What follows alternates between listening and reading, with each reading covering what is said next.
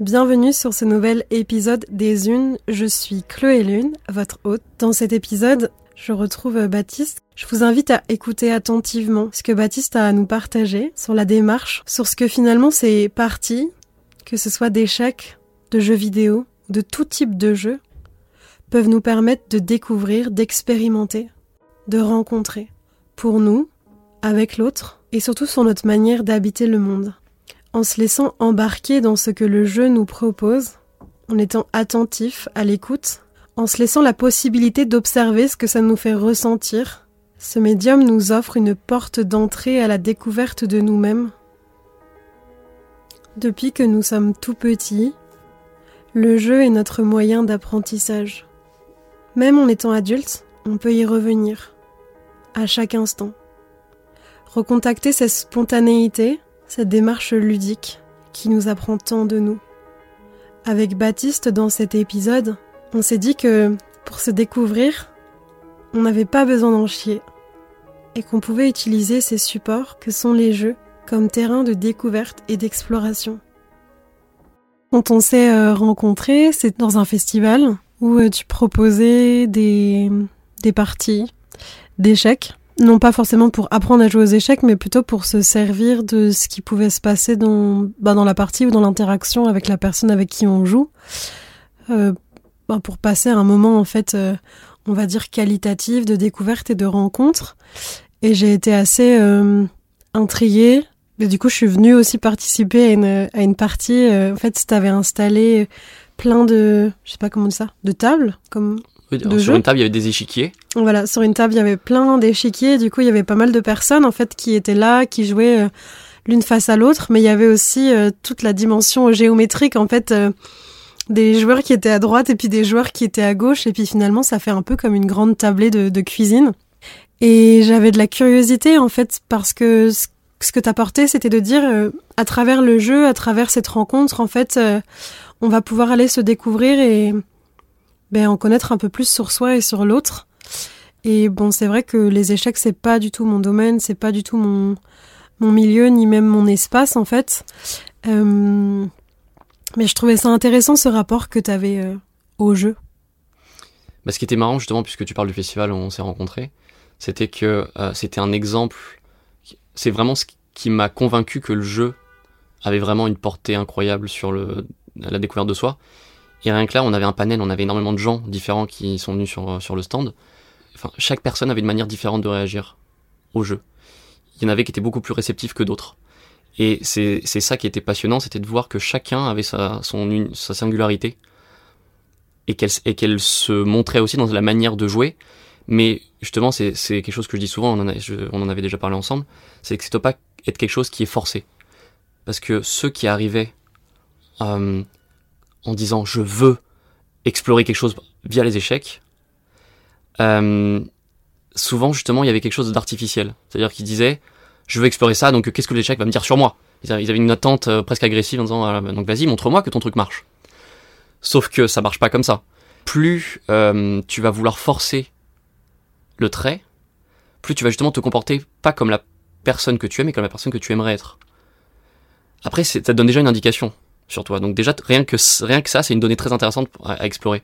Il y en a qui sont beaucoup plus réceptifs que ça. Il faut, il faut aussi trouver le jeu qui nous met face à nos pensées, qui nous met face à nos schémas de pensée. Et les échecs marchent plus sur certains que d'autres. Mais oui, il y a des gens qui se mettent à pleurer quand ils jouent aux échecs. Il y en a qui se mettent à être en colère quand ils jouent aux échecs. Et c'est intéressant de voir que, justement, les, surtout les pensées liées à l'intellect surgissent encore plus quand ils jouent aux échecs. Parce que, le, et c'est ça qui était intéressant de ce festival, c'était que la plupart n'avaient pas une, pratique des échecs. La plupart même apprenaient les règles.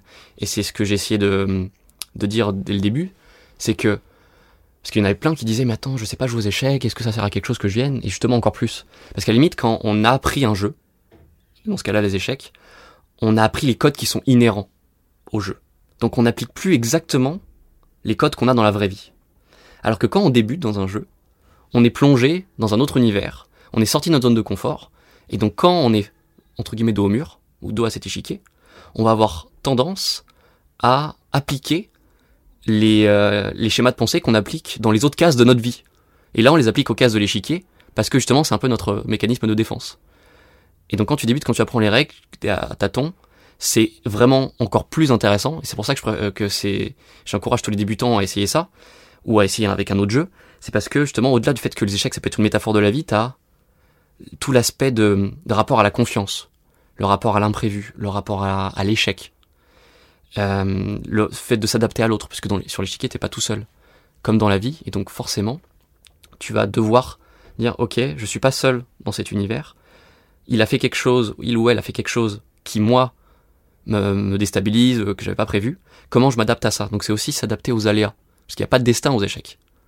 Donc tu dois toujours faire en sorte de t'adapter, t'as beau avoir tout calculé, et on est encouragé à calculer, mais tu dois justement, et c'est ça qui m'a passionné dès le début et qui a fait que je me suis mis à jouer aux échecs très petit, c'est que tu as toujours l'aspect embranchement, possibilité, calcul, et en même temps il y a tellement de d'aspects qui sont utiles dans la vie de tous les jours. Le fait de savoir prioriser et traiter un problème, euh, c'est quelque chose qui est très présent dans les échecs et qui te sert dans à peu près tous les compartiments de ta vie. Ouais, ce que je voulais dire, c'est que en fait, euh, je comprends en t'écoutant maintenant, qu'est-ce qui a, euh, en tout cas peut-être, éveillé cette curiosité parce que quand tu parles des échecs, je me dis, ok, les échecs, en fait, c'est comme un support de projection ou c'est comme un, c'est comme un objet d'étude en fait. Oui, tu parles des échecs et du jeu, mais j'ai l'impression que c'est beaucoup plus profond que ça en fait. Que ça parle finalement aussi du, du fonctionnement de la vie. Les échecs, ça marche très bien parce que c'est vraiment une métaphore de la vie. Encore, on, pourrait faire une analyse assez drôle des échecs avec l'aspect les pions qui vont à dame et l'aspect ascenseur social qui est très intéressant. C'est une, situation dans, dans les échecs qui arrive très rarement et qui s'appelle le Zugzwang. Aux échecs, il y a beaucoup de termes allemands. Et le Zugzwang, c'est euh, une situation dans laquelle on, on, est forcé de jouer pour se faire perdre. C'est-à-dire qu'aux échecs, on n'a pas le droit de euh, passer son tour. Chaque joueur doit jouer, quoi qu'il arrive. Le Zugzwang, c'est faire en sorte de mettre l'adversaire dans une situation où il va être obligé de jouer le seul coup qui va le faire perdre. Parce qu'il n'a pas d'autre coup. Et j'ai trouvé aussi ce, ce, concept très intéressant parce que c'est une sorte de, de torpeur, d'inertie qui peut nous faire penser à tellement de choses dans la vraie vie. Quand on se sent bloqué, qu'on a l'impression qu'aucun choix viable ne s'offre à nous, ça me rappelle un peu ce zugzwang de j'ai l'impression que la seule manière de ne pas perdre serait de ne pas jouer. Et donc c'est exactement le concept du zugzwang. Et j'ai l'impression que c'est quelque chose aussi qui peut être euh, ressenti dans la vraie vie. Donc là encore, je pense qu'il y a plein de parallèles à faire. Euh. Donc j'ai souvent ce petit. Donc dès que j'ai l'impression de ne pas pouvoir faire le choix, je me dis, je me sens au Zugzwang. Moi qui a tellement d'enjeux finalement, euh, on pourrait dire presque à perdre ou à changer ou à mourir en fait. Mourir à un état pour vivre quelque chose de bah, d'inconnu. Mais c'est ça aussi qui est intéressant dans ce concept, c'est que tu pars, tu pars du postulat que la seule manière de ne pas perdre, c'est de ne pas jouer. Donc des fois, tu, tu, es tenté de ne pas jouer, sauf que tu n'as pas le droit. Et c'est là où du coup la, la règle du jeu t'impose de jouer d'avancer et donc de perdre. C'est ça qui est très intéressant dans la plupart des jeux, c'est que le jeu, à partir du moment où il a des règles, nous pousse aussi à explorer notre, notre rapport à l'obéissance, à la docilité. Et il y a plein de gens qui se sentent entravés dans leur liberté, à partir du moment où ils peuvent pas faire ce qu'ils veulent dans un jeu. Et on connaît tous des gens qui ont comme réflexe de tricher. Ce qui ont dit énormément aussi sur. Ils essaient de tricher quel que soit le, le jeu. Parce que ça nous met face à plein de règles qui sont préétablies, et ça nous met aussi face à plein de réflexions, et je trouve que c'est aussi quelque chose de très créatif en disant, même si chaque règle a ses spécificités, comment moi je peux partir de règles préétablies, comme dans la vie, pour ensuite affirmer ma liberté dans ces règles. Comment moi, de manière créative, je peux prendre ces règles, les faire miennes, sans les contourner, sans tricher, arriver à affirmer ma liberté et mon unicité. Il y a une citation qui est attribuée à Anna Freud, qui me plaît bien dans le parallèle entre les échecs et la vie, qui est, il me semble, la vie est une partie d'échecs, les premiers coups sont très importants, mais tant que la partie n'est pas finie, il reste de très jolis coups à jouer. Il y a l'aspect cathartique du jeu en je, auquel je crois énormément, et euh, en ayant grandi justement dans le monde du développement personnel, j'ai vite fait des ponts avec la, avec la discipline, parce que justement je voyais que ce que j'avais appris dans mon enfance pouvait se relier à tellement de jeux, dont les échecs. ça m'a pas du tout permis d'être champion du monde aux échecs, clairement. Mais ça m'a permis d'évoluer en faisant des connexions. C'est ce que j'aime au final avec les arborescences, etc. C'est essayer de trouver la cohérence dans tout. Et donc je trouvais justement, c'est ce qui arrivait à me canaliser, c'est l'état de ce qu'on appelle l'état de flow, quand tu concentré, quand tu as une concentration absolue sur ta tâche, parce que le, le défi qui t'est proposé est absolument proportionné à la compétence que tu as sur un thème.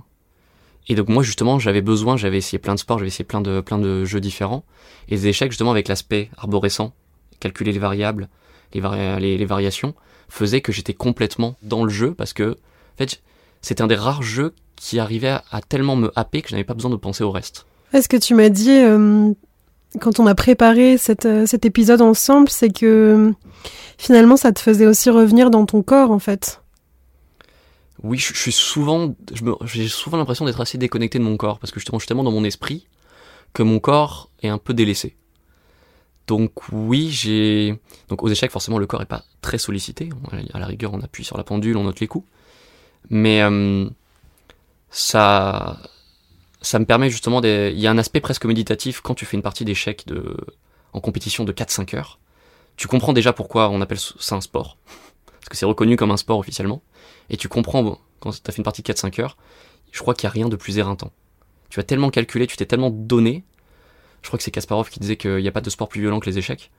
Parce que ton esprit a tellement été canalisé sur un combat féroce que oui, à la fin, tu es euh, complètement fatigué. Encore plus quand il y a une pression derrière, qu'il y a un enjeu. Euh, j'ai pas mal pratiqué les échecs en équipe. Quand tu as ton équipe qui est derrière toi, qui attend ton résultat, que tu sais que tu peux marquer le point décisif, etc il y a quelque chose de presque euh, transcendantal qui, qui s'opère là et qui, est assez fascinant. Mais mais il n'y a pas besoin d'arriver à ce niveau-là. Je pense que les, je dis souvent que les bénéfices des échecs sont presque indépendants du niveau auquel il est pratiqué. Ça vaut, je pense, pour la plupart des jeux. C'est que la plupart des gens ont des pensées limitantes qui font qu'ils osent pas euh, aller vers les échecs ou vers d'autres jeux parce qu'ils ont plein de pensées, oui, limitantes sur eux-mêmes, sur l'intellect. Il y a plein de gens qui ont cette pensée plus ou moins consciente de je suis bête, ce qui est cérébral, c'est pas pour moi. Et en fait, on s'en fiche parce que euh, on peut aussi découvrir que aux échecs, il y a une part d'intuition, de créativité. Et ça, c'est aussi par rapport à plein de gens qui ont peur justement de faire le mauvais choix. Et ça aussi, ça dit énormément de choses sur comme le jouer, c'est faire des choix, et les échecs, c'est faire des choix. Ça, ça met en exergue énormément de peur de gens qui justement se disent ah j'ai pas et moi le premier comme justement j'ai souvent ces, ces, pensées qui se chevauchent. Et, euh, et là, c'est euh, relié à plein, à, plein, plein de choses. Mais j'ai peur de faire le mauvais choix. Et donc, mon défaut, entre guillemets, aux échecs, c'était que même si j'avais exploré énormément de choses, parce que les échecs, ça te sert aussi à arriver à savoir directement quels, euh, quels embranchements tu as envie d'explorer, les ceux qui sont vraiment dignes d'intérêt, et ceux qui sont beaucoup moins intéressants qui peuvent être délaissés directement. Parce que justement, ça t'aide à être ouvert d'esprit, mais mesurément. C'est-à-dire que tu es ouvert d'esprit, tu explores le maximum de choses parce que tu dois avoir tous les chiquets dans sa globalité, sans pour autant dire ok je vais tout explorer, puisque tu sais très bien, par intuition ou par réflexion ou de manière empirique, qu'il y, a des, il y a des embranchements, il y a des coups, il y a des, il y a des pistes que tu n'as pas envie d'explorer parce que tu sais que ça mène vers une impasse. Et donc ça, évoque aussi euh, les limites en fait. Oui, justement, c'est comme, comme on est encore une fois, on n'est pas un ordinateur. Donc aux échecs, on, euh, quelque chose que mon, que mon entraîneur appelait les, les coups candidats. Tu es obligé de prioriser et dire, ok, quels sont les coups candidats, quelles sont les vraies pistes qui méritent d'être explorées, et arriver directement à dire, non, ça, je ne veux pas l'explorer parce que je sais que ça mène vers une impasse. Et, là aussi, ça, te permet de gagner du temps. Quand tu sais quelle piste explorer et quelle piste ne pas explorer dans la vie de tous les jours, ça t'aide aussi à, à apaiser tes pensées. Je dis souvent que l'échiquier est un, miroir en noir et blanc. Au-delà du fait que les cases sont blanches et noires, il va te montrer tant ce qu'il y a de positif dans ta manière de penser que ce qu'il y a de plus négatif, ce qu'il y a de plus sombre. Et c'est ça qui est très intéressant, mais qui peut justement s'extrapoler à plein de jeux.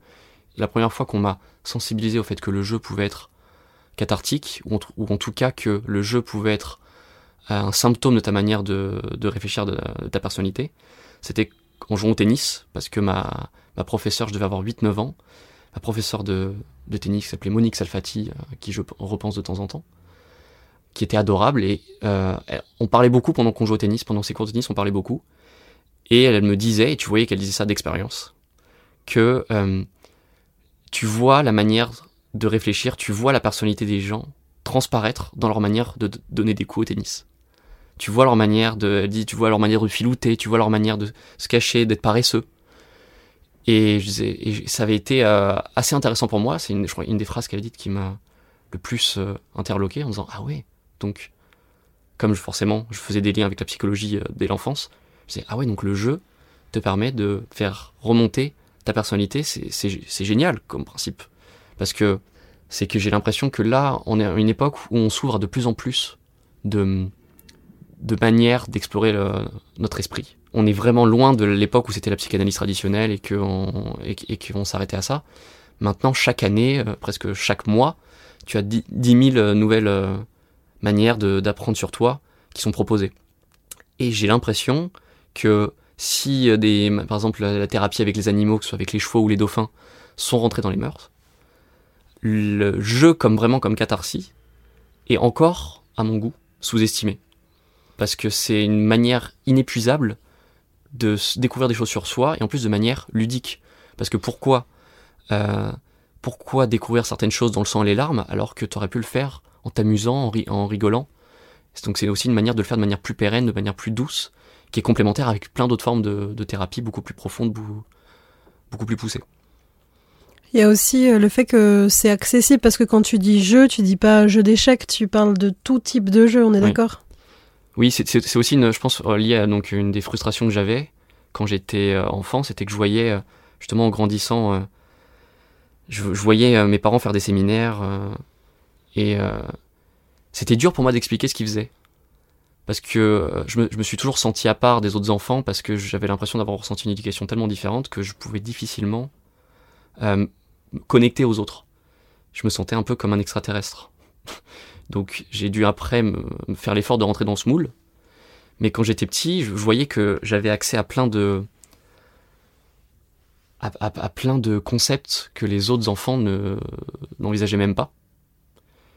Et, euh, j'avais cette frustration de dire euh, pourquoi les autres enfants n'ont pas accès à ces concepts? Parce qu'au début, j'avais une sorte, entre guillemets, d'arrogance, dans le sens où je disais, oui, mais moi, on, m'a parlé de telle chose, pourquoi les autres, pourquoi c'est pas le, le béaba de tout le monde? Et en fait, ensuite, cette arrogance s'est un peu transformée en ambition, en disant, j'ai, je comprends pourquoi les autres ont des manières de penser tellement différentes de la mienne, comment je peux faire en sorte de sensibiliser les gens de la manière la plus douce possible, la plus bienveillante possible, pour justement qu'ils euh, qu'ils puissent eux aussi faire ce chemin que j'ai eu la chance de faire très très jeune. Il n'est jamais trop tard. Donc je me disais comment faire en sorte de créer des ponts et de faire en sorte que plein de concepts qui moi me paraissaient évidents soient à la portée de tout le monde. Et donc oui, c'était cette frustration de voir que tu pouvais faire un, un séminaire avec 20, 50, 100 personnes. Tu avais toujours touché une partie très minime de la population. Oui, et, puis ils étaient déjà initiés, ils avaient déjà cette intention-là de venir, euh, parce que ne vient pas tout le monde en fait au développement personnel, puisqu'il y a déjà plein de choses qui sont cochées, enfin tu vois, avant de dans la sécurité, dans la possibilité, dans, dans l'argent que ça coûte aussi. Exactement. Ah, en fait, j'avais l'impression que euh, tous ces gens-là, même si je voyais une différence euh, énorme entre l'avant et l'après, d'ailleurs, du coup, quand, quand j'étais petit, quand on me demandait ce que faisaient mes parents, je disais, mes parents rendent les gens heureux parce que c'était la sensation que j'en avais. Donc c'est mignon venant d'un petit de 5-6 ans en disant ils les gens heureux parce que j'avais du mal encore de savoir ce que c'était la thérapie, la psychologie, c'était encore un peu abstrait. Mais j'avais euh, du coup cette, euh, cette définition euh, un peu abstraite. C'était frustrant parce que c'était avec des gens qui étaient déjà initiés, donc qui avaient déjà fait l'effort, ils avaient déjà fait la moitié du chemin.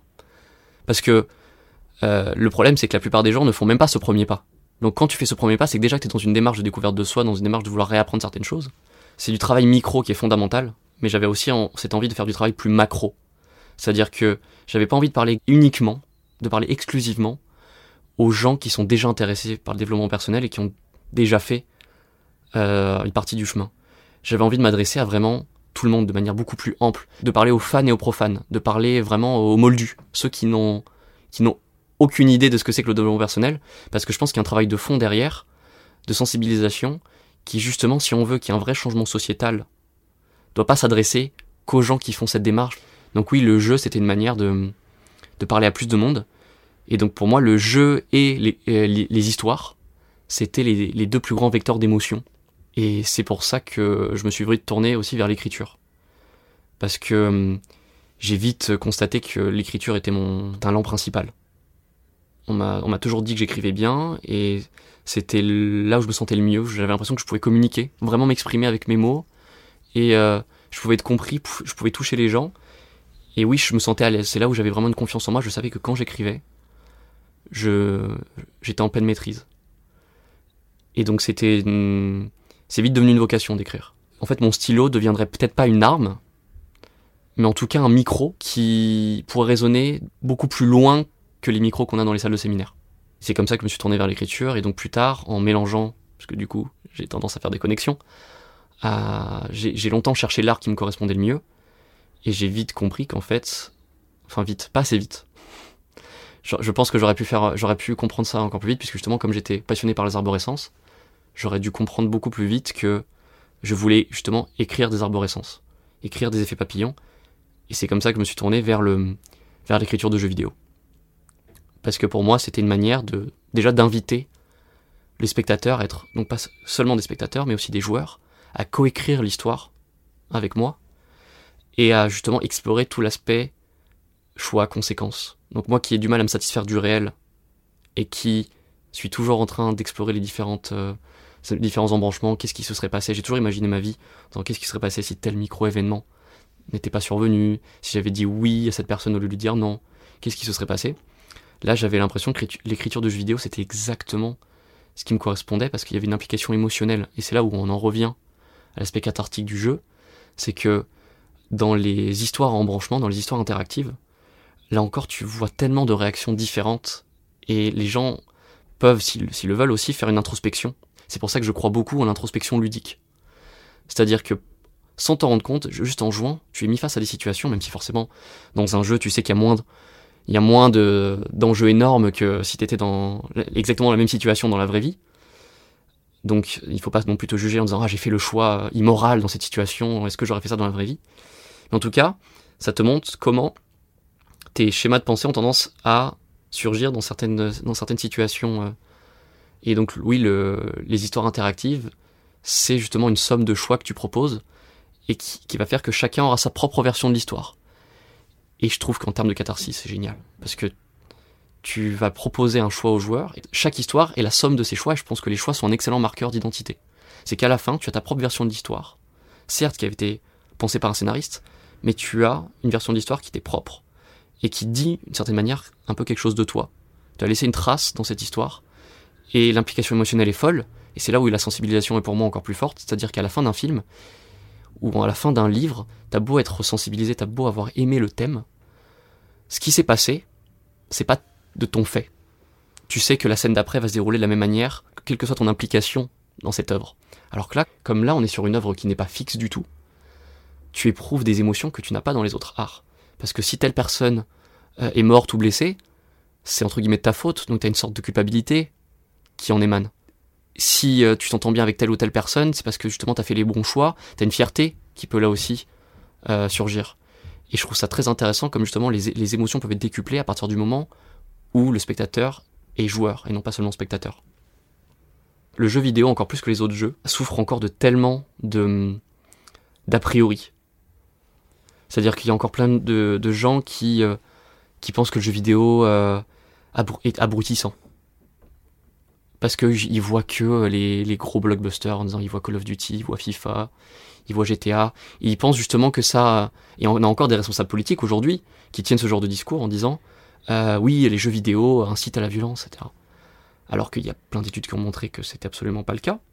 Il suffit d'étudier les courbes euh, de, des, des, pays où la violence est, la plus forte et les pays qui jouent plus de jeux vidéo, on voit que les courbes ne sont absolument pas concomitantes. Et justement, des études qui ont montré qu'il y avait un, un aspect cathartique dans le jeu vidéo, et justement, même les jeux violents, le fait d'assouvir cette violence, cette agressivité dans les jeux vidéo, fait qu'on est beaucoup moins à même de l'explorer dans la vraie vie. Parce que justement, il y a le côté exutoire, qui a, toujours existé dans tous les arts, mais encore plus dans le jeu vidéo. Et donc, ces, gens-là ont tendance à réduire le jeu vidéo. déjà, souvent, c'est les gens qui jouent le moins qui disent ça, et qui oblitèrent plein de pans du jeu vidéo, dont les jeux indépendants, qui justement ont des messages beaucoup plus poétiques, euh, qui, euh, les jeux d'auteur qui explorent plein plein plein de sujets qui sont très intéressants. Et donc le jeu vidéo a justement cet a priori derrière lui.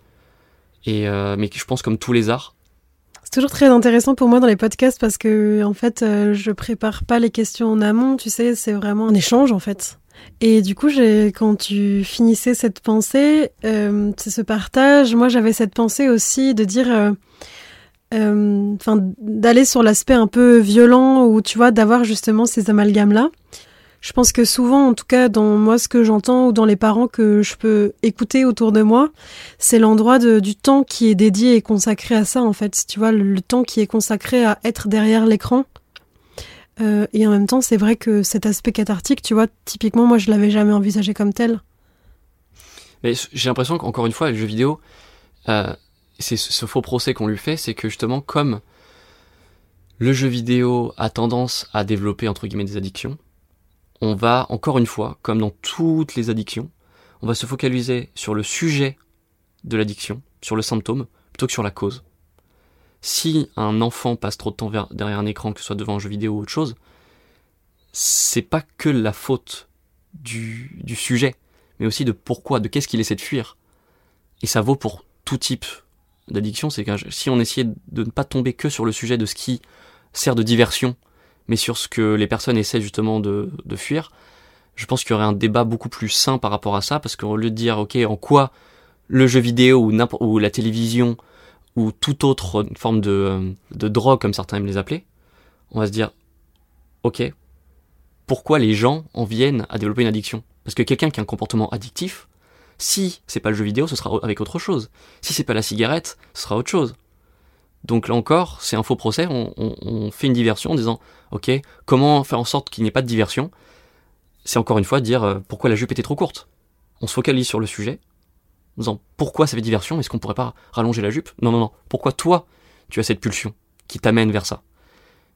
Et donc c'est encore, c'est un débat à avoir d'un point de vue beaucoup plus global, mais c'est un faux procès qu'on fait à beaucoup, de, choses séduisantes en fait. Dès qu'il y a quelque chose qui est séduisant, on va lui reprocher. Pourquoi tu es trop séduisant?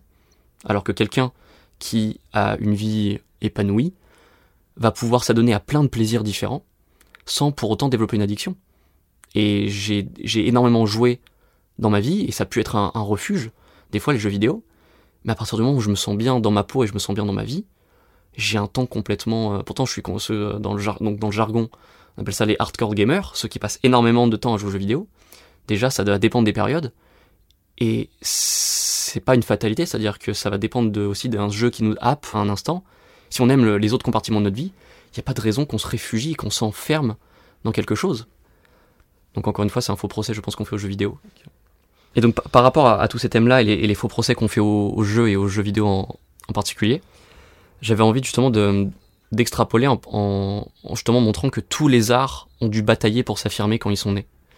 Et donc j'avais envie de lire un, un extrait une section qui s'appelle Histoire parallèle, dans le livre de Mathieu Triclot qui s'appelle Philosophie des jeux vidéo. Et qui, à un moment, dit Le jeu vidéo est un passe-temps d'illettrés, de créatures misérables, ahuries par leurs besognes et leurs soucis. Un spectacle qui ne demande aucun effort, qui ne se pose aucune suite dans les idées, ne soulève aucune question, n'aborde sérieusement aucun problème. Le dynamisme même du jeu vidéo nous arrache les images sur lesquelles notre songerie aimerait s'arrêter. Les plaisirs se succèdent avec une rapidité fébrile, si fébrile que même le joueur n'a presque jamais le temps de comprendre ce qu'on lui glisse sous le nez. Tout est disposé pour que l'on n'ait pas lieu de s'ennuyer surtout. Le jeu vidéo est sans mystère, sans détour, sans tréfonds, sans réserve. Il s'évertue pour nous combler, il nous procure toujours une pénible sensation d'inassouvissement. Par nature, il est mouvement, mais il nous laisse immobiles, appesantis et comme paralytiques. Le jeu vidéo parfois m'a diverti, parfois même ému. Jamais il ne m'a demandé de me surpasser sur le plan spirituel ce n'est pas un art, ce n'est pas de l'art. Et donc là, il finit la citation et il dit Remplacez jeu vidéo par cinéma, et vous retrouverez l'original. Ce texte remonte en réalité à 1930, une violente charge contre la civilisation américaine. Le romancier Georges Duhamel consacrait un chapitre entier au cinéma et ses méfaits. Donc ce texte entier avait été écrit en 1930 pour charger le cinéma comme média abrutissant Aujourd'hui, plus personne ne dirait ça sur le cinéma. Pas plus personne presque. Mais c'est montré que chaque art a dû s'affirmer parce que dès qu'il arrive sur le devant de la scène, dès qu'il attire énormément d'adeptes, il est critiqué et on a peur de l'inconnu. Et justement, c'est visiblement quelqu'un qui avait un peu peur du cinéma. Et les gens qui critiquent les jeux et encore plus les jeux vidéo sont souvent ceux qui sont le plus ignares quand il s'agit de, du jeu vidéo. Et moi, j'irais même plus loin, c'est que en fait, euh, encore une fois, le jeu vidéo, le jeu, les échecs, le cinéma là, c'est c'est juste un sujet en fait. Mais tu vois, moi, ma thématique, on va dire, d'évolution, c'est, je sais pas comment je pourrais dire ça, peut-être un peu les sciences humaines ou justement l'espace des émotions. Et en fait, moi, je pourrais transposer ça à tous ces jugements qu'on a à la première rencontre, en fait. Tu vois? De c'est c'est tellement vertigineux de pas savoir dans quoi on, s'embarque ou de ne pas savoir ce qui va se passer que tout de suite on met en place plein de mécanismes de protection en fait. Ça a un rapport avec un mécanisme profond, je pense, chez l'être humain, c'est la, peur de l'inconnu. Et souvent, dès qu'il y a une, nouvelle manière de penser, une nouvelle manière de, de créer, on... beaucoup de gens qui sont un peu réactionnaires ont tendance à y voir tout de suite la perversion. Ce qui finalement on dit beaucoup plus sur eux que sur le sujet, encore une fois. Si eux ils voient la, perversion, on pourrait aussi débattre euh, sur euh, l'aspect, euh, sur ce que c'est que la projection, etc. et comment notre manière de juger aussi en dit long sur notre manière de penser. Mais si ces gens-là voient la perversion dans quelque chose qui, pour la plupart de ses adeptes, n'en a pas vraiment, c'est aussi quelque chose d'assez symptomatique. Ouais, il y avait un petit truc que j'avais envie de rajouter sur les artistes. Il y a plein de gens qui sont pas du tout reconnus pour euh, pour leur art en fait parce que juste c'est c'est beaucoup trop novateur en fait et que finalement le contexte dans lequel ils évoluent, les personnes ne sont pas prêtes en fait à accueillir ça.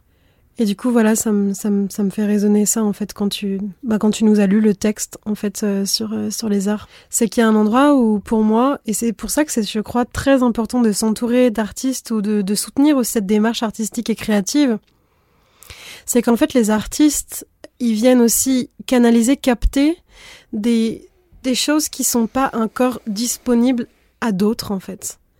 Enfin, pour moi, c'est comme ça que c'est comme ça que je les vois et tu vois, je j'ai une amie qui s'appelle Émilie Caillon qui avait fait une conférence en fait euh, entre la finance et l'art et de à, quel à quel point en fait c'est important que tous ces mondes qui ont l'air de n'avoir rien à voir ensemble ont besoin en fait de se, de se soutenir.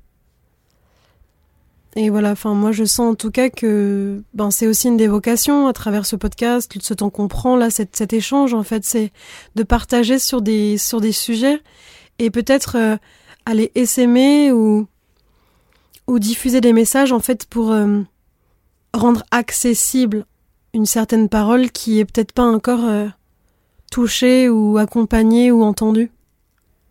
Aussi quelque chose qui est de plus en plus démontré, c'est que les jeux vidéo permettent d'inculquer des, automatismes aux enfants et aux adolescents qui seront utiles ensuite dans leur vie future. Parce qu'il y a plein de jeux qui sont, et je parle pas que des jeux éducatifs, il y a plein de jeux qui nous poussent justement à, comme je disais pour les échecs, à savoir prioriser, à prendre en compte plusieurs stimuli en même temps. Ça peut être aussi très bénéfique pour la plasticité neuronale, parce que l'enfant ou l'adolescent va pouvoir justement, dans un univers, à concrétiser plein de choses et à justement superposer plein plein plein de données qui lui, et à les traiter surtout parce que le jeu vidéo souvent nous donne plusieurs données à traiter. Et c'est très enrichissant aussi intellectuellement. Parce qu'on on dit justement le jeu vidéo peut être abrutissant.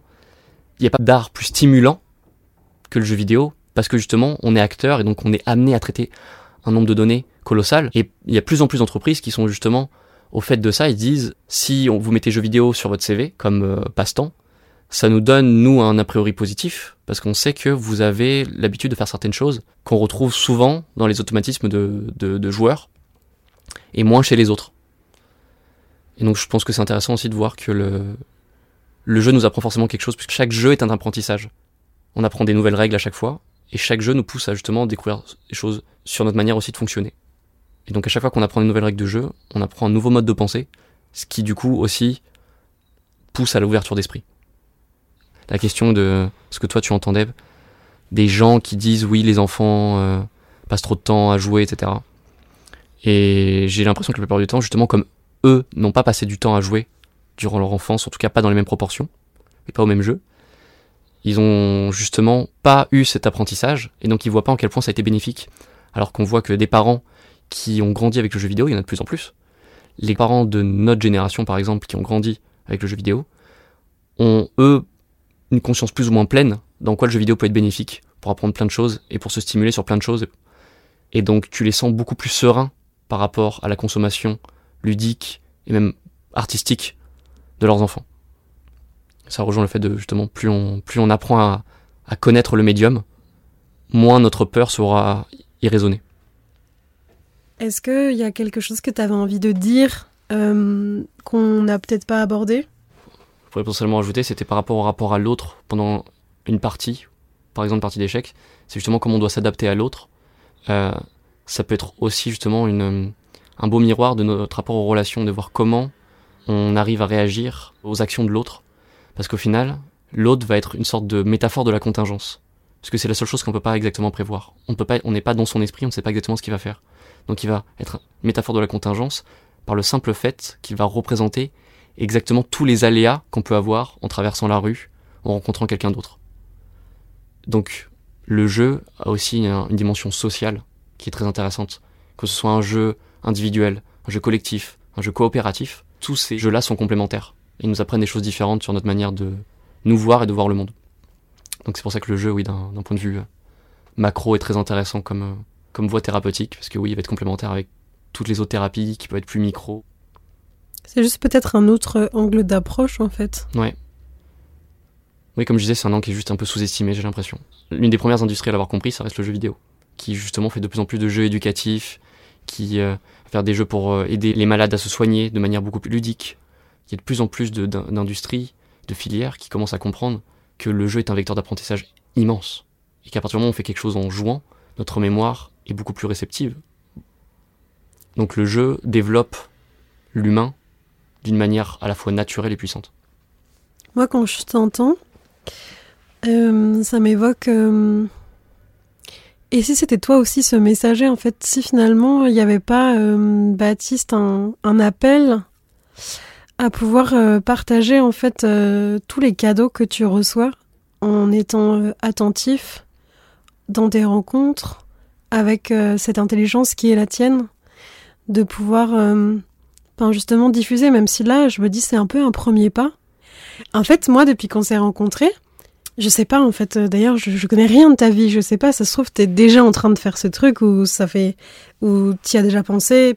Moi, j'ai envie de te dire, mais mais s'il te plaît, vas-y en fait, ouvre encore plus cet espace-là d'expression parce que ce que tu partages, moi, ça me touche, ça me fait prendre conscience de tellement de choses. C'est tellement profond, c'est tellement, enfin, à la fois c'est hyper délicat et en même temps c'est très accessible. Enfin, tu vois, il y a ce truc-là de euh, je sais pas si c'est le vecteur, parce que je sens qu'il y a plein de choses qui sont en train de se dessiner. À la fois entre les échecs, le jeu vidéo et sans doute qu'il y a d'autres passions. Mais finalement, en fait, peu importe le vecteur par lequel tu vas aller t'exprimer, c'est qu'il y a un endroit où je sens que, tu vois, la boulimie, c'est ça aussi, tu vois. J'accumule, j'accumule, j'accumule, j'accumule.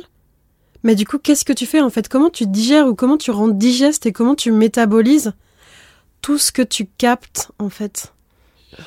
Le festival où on s'est rencontrés, à la base, même si donc j'étais déjà, j'avais déjà fait une, première fois, je me suis retrouvé un peu par hasard à faire un atelier d'échecs et à le relier euh, au développement personnel. Même si pour moi, du coup, c'était quelque chose d'assez naturel, j'avais besoin aussi de confirmer que les gens étaient réceptifs à ce genre de discours. Hmm. J'en étais vraiment pas convaincu, et c'est d'autant plus logique pour moi, du coup, que je me suis toujours destiné, et je pense que j'essaierai toujours de le faire aussi, donc c'est pour moi l'écriture et justement être scénariste de jeux vidéo, c'était une manière d'être derrière, justement de tirer les ficelles et de sensibiliser justement un peu dans l'ombre. Et c'est vrai que même si je pense que j'abandonnerai jamais euh, cette envie-là, puisque ça reste ma vocation et que écrire est à la fois mon principal talent et ce qui me m'emplit le plus de, de joie, c'est vrai que je ressens de plus en plus, surtout ces derniers mois, cette dissonance, parce que j'ai l'impression que le seul inconvénient de cette vocation, c'est que je suis peu au contact des gens directement.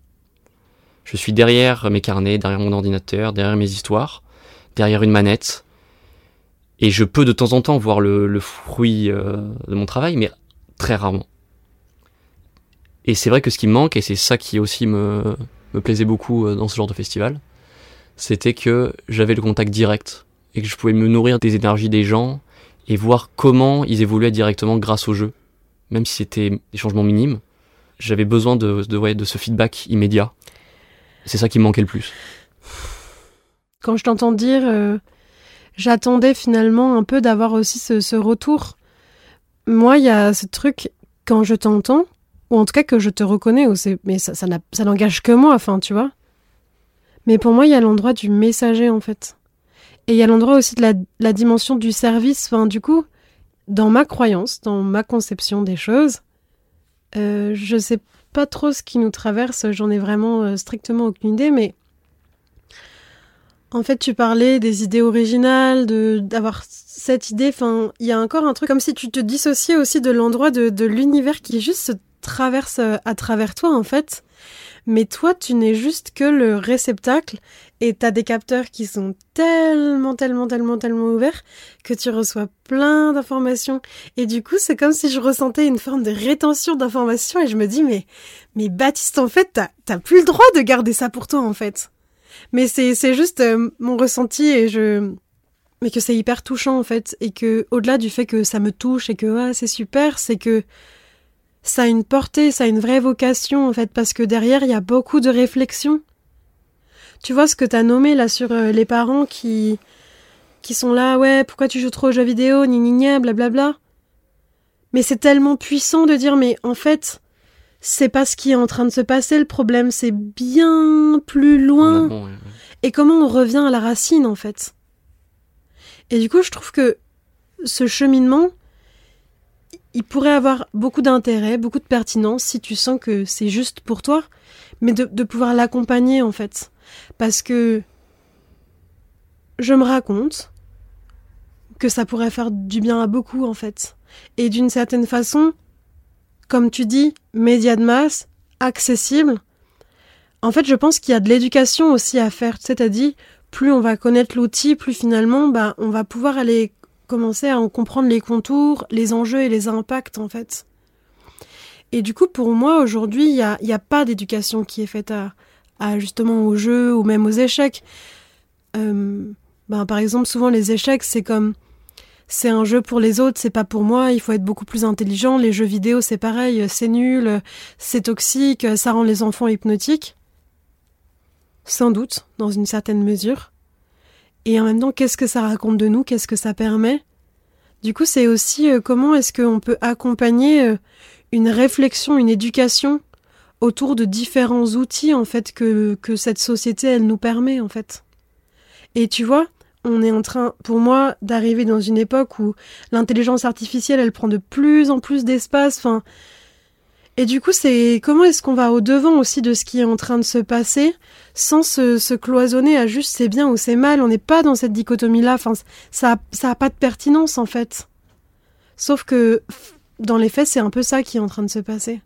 Il y a des gens pour et il y a des gens contre. Et en fait, on reste toujours euh, ben, cloisonné dans nos petits camps en fait. Et du coup, ce que je perçois quand je t'entends parler, c'est l'endroit où tu fais un pont, l'endroit où tu permets aussi à des personnes qui ont rien à voir ensemble de, se rencontrer en fait. Oui, le jeu a toujours été rassembleur. Les sports, on le voit, hein, on est en pleine Coupe du Monde de rugby. Les sports ont un pouvoir rassembleur, même si des fois il y a des clivages énormes qui se créent en fonction des équipes, etc. Le sport a souvent été un, un lieu de rencontre. à partir du moment où il y a un jeu qui nous plaît, qui nous rassemble, il y a énormément de choses positives qui peuvent s'articuler autour.